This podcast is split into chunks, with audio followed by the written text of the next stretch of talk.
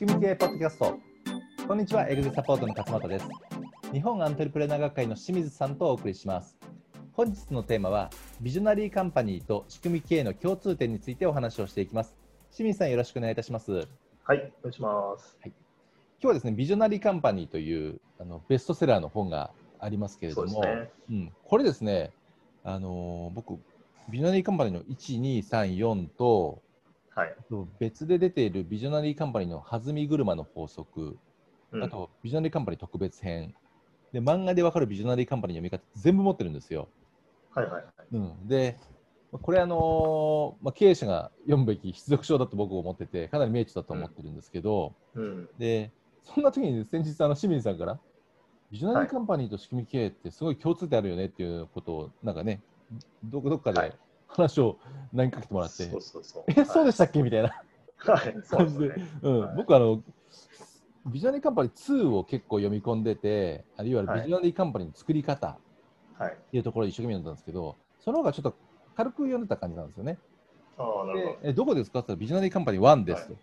えー、そうそうそうそうそう。って感じでですね、改めて、はい。読み読み込んでみたんですけど、はい。あ、の共通点というよりも、ほぼ同じみたいな。ほぼ同じですよね。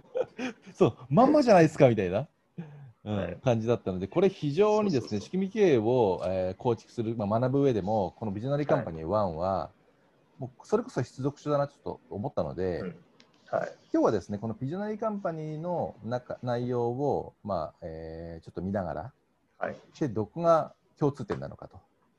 うん、うん、で、それは仕組み経営でいうところの何なのかっていうところをですね、まあ、ちょっとはい。会話しながら見ていければはいというふうに思うんですけど、そうですね。うん。はい、で、えっと、まあ、清水さんがね、あの、ビジョナリーカンパニーと仕組み経営、すごい気をつけた方がいいですね,、っていう話をされてましたので、はい。まあ、、清水さん的にはまずどこがどう思ったのかはい。といお伺いできればと思うんですけれども、はい、はい。わかりました。うん。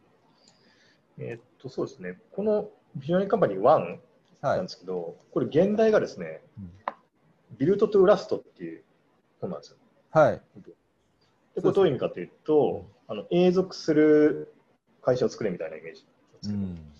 はい、でもともと仕組み経営の目指すところっていうのは、うんはい。あの永続性があって、革新的で拡張できる技術を作るということで、うん。仕組みを作ることで永続性のある会社を作るっていうのが、まあ、大きな大テーマなので、まずテーマとしてそのままや、ねみ。たいなそのままやるんですよね、感本当に。じがあるんうんはい、そうそうそう。でそういう前提があった上で、まあ、こっちはどっちかっていうと、まあ、大小関係ないと思うんですけど、どっちかっていうと大企業の事例が多いので、大企業のリーダーマネージャークラスがうん対象読者なのかなのかなと思うんですよね、ビジョナリーカニー。うん。一方の初めの一本を装って僕らのバイブルは完全中小企業の社長はい。っていうことなんで、まあ、そこの違いがちょっとあるぐらいかなっていうイメージですね。仕組み経営のレベルで0から5まで、ね、6段階で分けてますけど、はいここで言っているビジョナリーカンパニーって、我々でいうとこのレベル5、そうですね、はい、まさに。ワールドカンパニーっていうところですよね。はい、うんはい、で、我々はそこに行くプロセスのもっと手前のところを対象にして、はい。そこまで行きましょうという。そうええはいまあ、そういう話があった上で、まあ、この最初からそうなんですけどね、はい時を告げるのでは時を作るっていう。そうですよね。これまさに。はい。で、まあ、あの、僕の手元にある本だと46ページに企業そのものが究極の作品であるというふうに言ってまして、うん。まあ、これは常にガーバーさんが常々言っていうことと全く同じなんです。はい。はいうんでこの時を告げるのではなく時計を作るっていうのはどういうお話かというと、はい。まあ皆さんねこれ忘れてるかもしれないので一応言っておきますと、うんまあ、ビジョナリーカンパニーっていうのは例えば良い商品を作るっていうことに焦点を当てるんじゃなくてうん良い商品が生み出し良い商品を生み出し続けるような組織を作ろうというところの違いうんですね。あともう一個別の例で言うと、えーカリスマリーダーが引っ張って、えー組織をリードする会社じゃなくて、はい。そういう優秀な経営陣がこう輩出され続ける組織作りに力を入れるとうんいうような話ですよね。うんまあ、そういうような組織作りをすることで、要は世代を超えて反映していく会社ができますようんということなんですね。はい。これはもうまさに僕らがいつも言っていることと同じで、特にカリスマリーダーに関しては、うちもあのカリスマリーダーの罠っていうですね原則がありまして、え会社の経営がこうカリスマリーダーに依存していると、その人が倒れちゃったらもう会社成り立たないねっていうのは常々言ってると。えはい。はいこれはまさに、そうですね。同じ言葉で言ってますからね。はい、同じ言葉で書いてますね。うん。はい、ちなみにこれね、とあのビジョニーカンパニーの出版時期がですね、1990年代だと思うんですけど、はい。一応あの、言っておきますと、別にパクってるわけじゃなくて、あの初めの一歩を皆さんの原版は1985年に出てるんで、そうですねどっ。ちかっていうと、初めの一歩の先に出てるっていうことを一応 あのお伝えしておこうかな一と。応、一応そうですね。はい、はい。パクってるだけやんと思われるとしたら、あ、そうですえっとね。はい。そうですね。でも時あと時を告げるんじゃなくて、時を作るっていうところ。まあ、このここはまさにど真ん中の同じ。そうですね。はいまあ、経営者の視点としても、はい、すごい大事なところで、最初はいお伝えするところも仕組み経営としてもここの部分ですもんね。そうですね。はい。うん、まあ、最初、勝松さんのはどうですか、次の。僕はですね、あはい。のーその次のはい。基本理念のところなんですね。はい。はい。まあ、仕組み経営でいうところのコアバリューというところなんですけども、ここはですね、非常にあの示唆に富んだメッセージがビジョナリーカンパニーの本の中にも書かれてまして、うん。うん、あのまさにあの、ね、普段こうお伝えしている言葉とは、まあ、違う表現、違う言葉を使って言ってるんですけれども、まあ、同じことを伝えてるなっていうふうに思うところが何個かあるんで、あのちょっとご紹介させていただければと思うんですけどうん。例えば、まあ、ビジョナリーカンパニー僕が、ね、持ってるビジョナリーカンパニー清水さんと違うのかなあの122ペあ、ージハンガー。ハンガー違う。のかな？122ページなんですけど僕の場合は。はい。うん、でビジョナリコアバリューって、えー、とどう作るのかっていうところ、はいどういうふうにつく考え考えるべきかっていうところなんですけど、はいあのこの、ね、ビジョナリーカンパニーの中にもその基本理念とかコアバリューの事例がすごいいっぱい出てるんですよ。はいうん、であ121ページからかな。でこの、えっと、自分の会社の基本理念とかそのコアバリューを作るために、そういった他の会社の価値観を真似たのでは基本理念、コアバリューにはならないよっていうことを言ってるんですよね。おおなるほどね。だから基本理念を掲げるときには心から信じていることを自分自分自身が信じていることを表現するのがもう絶対的な不可欠であり他の企業が掲げている価値観とか社外の人間が考える理念のあるべき姿っていうのも何の意味もないって言ってるんですよね。でこの言葉があのすごい大事だっていうのはその後またつながってくるんですけどその前にですね、もう一個大事だなと思ったのがはい。あの基本理念いっぱい10個以上とかあある会社だとダメなんじゃないみたいあなあ、感じですはいはいはいはいあのビジョナリーカンパニーが掲げる基本理念って大体3つから6つなので、はい。はいはい。で大体まあほとんどが5つ以下だよと。うん。うんでそれは基本的価値観いわゆる中心的な価値観だからうん。そもそもそんないっぱいあるわけないよねっていうことが書かれてて、ああ、なるほどね。うんあ確かにそうだなと思って。うちの会社大丈夫ですかね？うちの会社はあの3つ三つですか三つですすげえので、。うんはい。あビジョナリーカンパニーこの条件に沿ってんだとよ思って、。はい。はい、ねというところなんですけど、で、えっと、その後に、はい。えーっとですね、すごい大事なキーワードとして、今度は124ページなんですけど、はい。えっと、その基本理念、いやコアバリューに関して、問題は何を信じていたのかではなく、はい。どこまで深く信じていたか、なるほどね。うん、そして組織がどこまでそれを貫き通したかであるっていうことを書かれているんですね。うん。なので、あのーまあ、ビジョナリーカンパニーのその条件として、とまあ、特徴としてはい。こう書かれている本なんですけど、ではい。経営者だけがこう信じきっている、信じきって思言っているだけのき基本理念だと、ビジョナリーのカンパニーにはならないよってことで、そうん。の思いをいかに社員もに浸透させるかとか、社員も本気で信じていられるかっていうところ、うん。うん、ここすごい大事だよってことを言ってるんですね。なるほどね。これって仕組み経営でもやっぱ同じことを言ってまして、はい。そそのココアバリュー、まあ、この後にもちょっとまたもう一個、えーご紹介しますけど、はい。ビジョンから現場の行動までの一貫性っていうことをよく言ってまして、そこはですね、やっぱビコアバリューって基本的な価値観で行動指針でも浸透してないとそうならないんですよね。うん。うんだそうな浸透するような仕組みっていうのも一個一個作っていくわけですけれども、はい。うんまさにここでねそうそうだって言ってることなので、うん。あ同じこと言ってるなと思ったところが一つですね。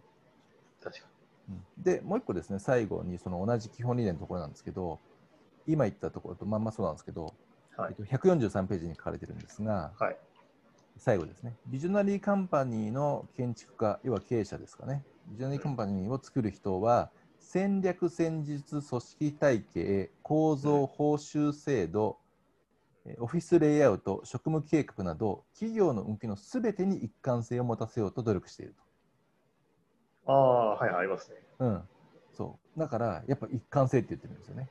ああ、確かに、そうですね。そうそうそう。で、ななん何からの一貫性かというと、それはすべて基本理念。うんうんあの仕組み経営でも本当に一番最初の頃に方にあるビジョあのコアバリュー、こっからの一貫性が大事だっていうことをすごく強調して書かはい。れているんですよ。そうですね。これなんか、本当なんか仕組み経営の本読んでるような 作品を知って、にそうですね。ええここはね、非常に刺さりましたね。ああ、なるほどね。はい。今、勝間さんが指摘した中で、僕が特に気になった点は、はい。あの真似しちゃいけないっていうところそなんですよね。う。はい。これね、あの実は今朝ちょっと散歩しながら、まさにそれ思ってたところで、えまあ、別にこれ批判するわけじゃないんですけど、なんか、すぐ答えを聞きたがる経営者の方って結構いらっしゃる。えはいはい。うん。これなんでかなと思ってたら、うんやっぱり教育にしし教育の問題かなと思って、子供の頃の。はい。やっぱ答え探しをしないといけないじゃないですか、がうんあの学校の教育だと。そうですね。カンニングしたいのかなと思って、まあ、ちょっとそこはなんかね、あの変えないといけないなと思ってたんですけど、まあ、正答え直まああのー出ないと気持ち悪いですもんね。そうそうそうそう。そうそうそう。まあ、自分のね、あのーはい借りてきたものではなくて、はいあのもっと自分のな中をこう深掘りして、うん一体自分にとって自分の価値観であるとか、まあ、会社はね、あの自分社長個人の価値観をベースとしてますので、はいうんそこをもっとアクセスすると。で簡単には答え出ないんですよね。うん。うん、でも簡単には答え出なくて、ずっと悶々としてよくわからないっていう、このプロセスこそが僕はすっごい大事だと思ってて、うん。うん、それが長くて深くてあの迷って、でもそこでようやく見つけたものほど、ものすごい強いものになるので、うん、そこはですね、あのちょっと、えー逃げ逃げずにというかうん、頑張って、えー見つけていただければなというふうに思いますよね。そこもね、なんかちょっと書いてありましたね、ビジョナリーカンパニーに。あの、うんビジョナリーカンパニーも最初から文書化されてるわけじゃないと、うん、あそうですね。あの理念が。はい。ただ、このジム・コリンズさん、著者がお勧めしてるのは、うんだからこそ今すぐ作り始めろというふうに言ってるんですよね。はい、時間がかかるから。そうですね。一回作って終わりじゃないかな。それを何度も何度も何度も何度もっていう。んい。はい。っていうふうに言ってですね。はい。僕、最後は、最後に一個だけちょっともう一個、重要なところをお伝えしていいですか？あはい、どうぞ。結構もう後ろの方なんですけど、うん。第10章、終わりの始まりの中の2つ目、はい。363ページ。小さなことにこだわる。おお。これ実は、初めの一本がそう思っている方は、最初の本本文が始まる前の初めにかな、を書いて、見ていただくと分かるんですけど、ガーバーさんもあの偉大な経営者、起業家が持っていた特特特性っていうのは、はい。なんか能力を持っているとか、そういうことじゃなくて、小さなことにこだわる姿勢だったというふうに書いてあるんですよ。おー。はい完全に一致してて。うん。で、この、えービジョナリーカンパニーの中にですね、大事なことが書いてあって、全体像を描きながらも小さいところにこだわれっていうことなんですよね。はい。で、えっ、と、会社自体はその大きな全体像を実現することに取り組んでるんだけども、社員にはごく小さなことにこだわるように伝えろみたいなことが書いてあるんですよ。うん。目の前のその仕事に最後にこだわりっていうふうに書いてある。なるほど、なるほはい。ど。うん。だノードストロームっていう、まあ、有名な、ね、デパートの例が書いてありますけども、はい。まあ、会社全体としては、こういうなんか一流のデパートになるみたいな目標があったとしても、うん。店員さんには販売のプロになるようにうん。頑張れと。でうちはこういう会社になりますよっていうだけじゃなくて、うん。皆さんはこれを目指してくださいっていうふうに細かい指示をしているはい。ということですね。うん。でこれ読んでてあの、日本人の人って結構細かいことにこだわるじゃないですか。そうですね。だからその社員の方ってもともと小さいことにこだわることは得意だと思うんですよ、ね、得意だと思いますね。はい、で逆に言うと、うんじゃあその経営者の役割としてはやっぱりでかいことをうんやっぱりあの全体像をやらないといけないっていうこはいとなのかなと。うんまあ、仕組み系的に言うとダブルビジョンですよね。あそうですね。はい、ダブルビジョンはいうんでかいビジョンですねでかいビジョンとそのちっちゃい目の前のことっていうのを両方同時に見ると。はい、かつそれがちゃんとつながっているあそうですね、一貫性ですよと、ね。はい、はい。ことが大切です。うん。まあ、という感じでね、他にもね、多分いくつかあると思うんですけども、まあ、全部ちょっとやってると長くなっちゃうんで、うん。そうですね、カルトのような文化っていうのもね、いかにその理はい。念を現場に浸透させるかっていうところで、うんうん、すごい大事なプロセスで、同じことをね、やっぱ仕組み経営でもやりますし。うん、ということは、この仕組み経営を知れば、はい。ビジョナリーカンパニーを実践できるってことですか？そうです。あのビジョナリーカンパニーのこの本って、はいあのいわゆる考え方なんですよね。こうこういう、はいはいあのここが大事だよっていうような考え方を示してくれてるんですけど、うん、じゃあ実際に実際に具体的にどうやるのっていうところは、まあ、当然ねこういう本の中ではありませんので、そのやり方がこの仕組み経営の我々がお伝えしているメソッドだなっていうのは思いますよね。そうですね。どうやって基本理念を発見するのかとか、はい。えーそういうところですよね。でちなみにあの先ほどね清水さんおっしゃったあのしゅこの本のね出版のあの、はい時期の話じゃないですけど、はい、あのビジョナリーカンパニーってすごいあのベストセラーなんですけど、はい、はい。アメリカのあれですね、インク500あ、そうですね。はい。社、ね、あの起業家の勧める本としては、ビジョナリーカンパニーを抑えて、この初めの一歩を踏み出そう、マイケル・イガーバン、この仕組み系の本の方が上っていうか 1, 位ですよね。まあ、そうですね。はい。なので、実は。実は日本だとね、ちょっと多分順位が違うと思うんですけど、はい。うんアメリカだと仕組み系の方が売れてるよというところで、ちょっとフォローさせていただければと思いましたので。あありがとうございます。はい。はい、ありがとうございます。